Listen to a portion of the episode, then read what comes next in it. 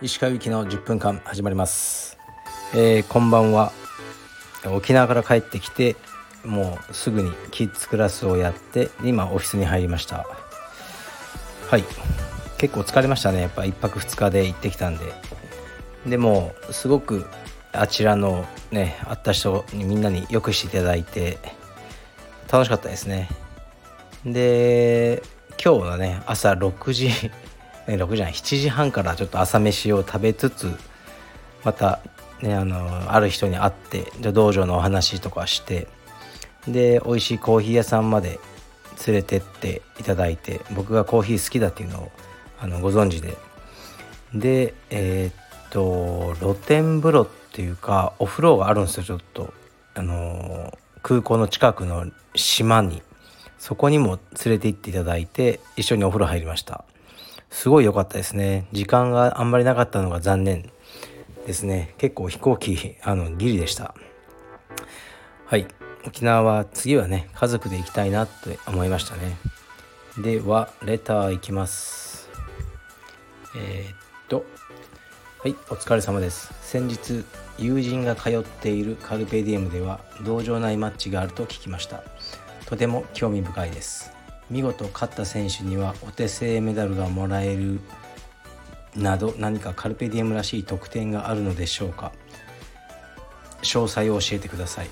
いつも楽しみに聞いています。ありがとうございます。よろしくお願いします。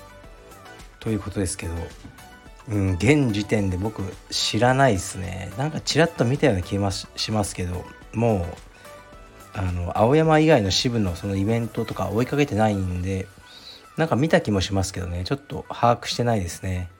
前はねあの全体であのリーボックカップってやってたんですけどうーんもう人数が多いし会場とかも大変でね。でまあその時は商品とかね協賛していただいたりしてましたけど僕はねもうぶっちゃけああいうイベント疲れました。すいません。はいだからもう各支部でやっていただこうと思ってますね。確かにねまあ青山とかそういうのって一切やんないんですよね。うんいいことがどうなのかまあ僕が面倒くさがりなのか。まあ今はちょっとコロナとかあるんでねイベント系は僕は今はあのやってない感じですけどまたコロナが収まったら何かやるかもしれません。すいません。はい次いきます。えー沖縄への出張お疲れ様です。石川先生は移動が多いかと思いますがおすすめのパッキング術やこれは欠かさず持参するものがあれば教えてください。また出張におすすめなカバンもあれば教えてくださると幸いです。帰ってもすぐにレッスンとのこと体調にはお気をつけください。はいありがとうございます。お気遣い。えっとねそんなにないですよ。旅行には行きますけど出張あまりないし今回はね初めてあのー羽田のに車で行ったんですよ。タクシーでうちから行くとね7,000円ぐらいかかって往復。1万4,000円。まあ高いじゃないですか。だから車だと23 1泊2日だと23000円なんですよね。あのあの羽田。だから今回車で行ってみようと思って。車で行ったからあの結構楽でしたね荷物とかも。でもやっぱ旅行のそのえ1泊2日とかね1週間とか違うじゃないですか。だからカバンって多ければ多いほどいいんですよね。でその旅のにに合わせたあのカバンっていうのがいいと思いますね。を選ぶその旅に。だからこの一つのカバンでこれがいいっていうのはないですね。だから僕も結構いろんなサイズのカバンを持っていましてでその旅行の長さに応じて考えてますね、まあ僕の場合は今回はもちろん出張だから違うけど家族旅行の場合はカメラがあるんですよ。もうカメラで普通の人の旅行の量ぐらいになっちゃうんでとフィルムで。結構大変ですけどうんパッキング術ないですけどあの汚い下着を持ってって捨てて帰ってきますね。あの帰りお土産とか買っちゃうから増えるから何か減らしたいのでもう汚い T シャツとかもう旅の時はもうねおしゃれとか言ってらんないんでね汚いもう靴とかまでね捨てて帰ってくるとこ結構ありますね。はい。それぐらいかな。必ず持っていくものはあこれね本当にスポンサードしてもらってるからとかじゃなくマヌカハニーのスティックのやつを持ってってあのー、食べますね。やっぱ旅行先で体調崩すと良くないんで。はいそれぐらいです。次いきます。石川先生こんにちは。今まで全ての放送を聞いています。日課です。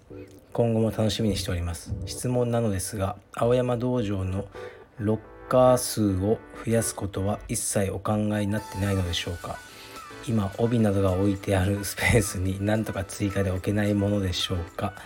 洗濯機や折りたたみのキャパもあると思いますがもしよろしければご意見をお聞かせください。はい。ありがとうございます。これ青山会員さんなんでしょうね。この方が言っておられるのはロッカーのキーピングサービスっていうのがありまして道着をね持ち歩くの大変じゃないですか。これを置いとけるシステムあるんですよ。そして洗っの洗濯してあの練習終わったらそれをね脱いで置いておけば僕らが洗って洗濯して戻すという。でこれ大体のロッカーの大きさあるんですけど1万円から1万2,000円ぐらいでやっててで今青山だと多分ねえっと30ぐらいあるんじゃないですかね。でこれ常にもうパンパンなんですよ。ウェイティングリスト状態で。うん。で多分この方もそれを狙ってるんでしょうね。確かにねあの置けなくはないんですよロッカーもうちょっと。で多分置けば希望者の方もおられるので、まあ、僕はね売り上げが上がっていいんですけどもうね洗濯量が無理ですね。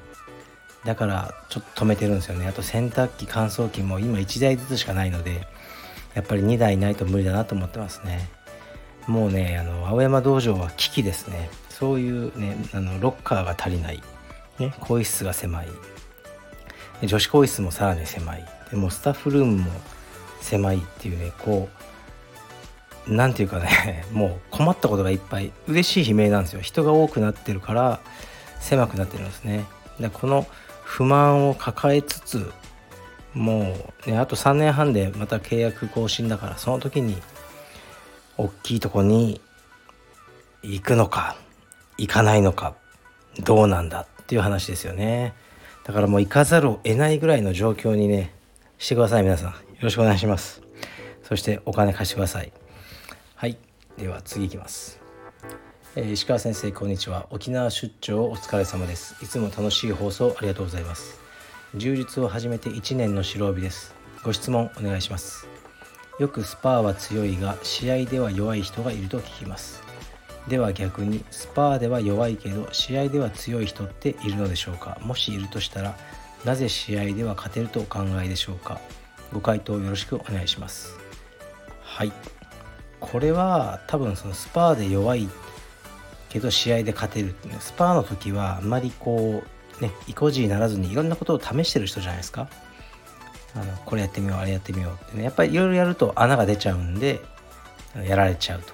でもね試合では本当にね自分のソリッドな部分だけを出して勝っている、ね、でその練習ではだんだんそのソリッドな部分を増やそうとしている人じゃないですかね。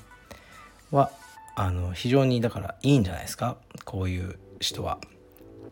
やっぱりねガードとかもいつも同じ方向のガードしか使わない。いや今日はあの逆でやってみようとかね僕も思ってねやってるんですけどね。たまにやっぱ追い込まれるとねおやばいやばいと思ってねすごい好きな方のガードにね好きな方の側に戻しちゃうとかありますね。それでも多分苦手な方やってたらまあパスされたりするんでしょうね。あの青帯とか紫帯にも。それでもいいけど自分はこのこっちのガードも上手くなりたいんだっていうね向上心の方がその勝ちたいというエゴより勝ってる。そういう人がスパーリングでは、まあ、弱いというかねスパーリングではちょっとやられちゃうこともありがち。でも試合では強い人っていうすごくいいケースではないでしょうか。はい。えー、っとそうっすね。9分25秒でこんな感じですかね。うん。ちょっと声でわかるかもしれないですけどね。結構鬼のように疲れてますね。はい。あの沖縄は楽しかったんですけどね。やっぱ移動と、うん、ホテルであんまりなんか寝れなかったっていうのがあって疲れてますね。はい。というわけで今日はこんな感じにします。沖縄はでも本当に楽しかったです。また行きたいと思ってます。失礼します。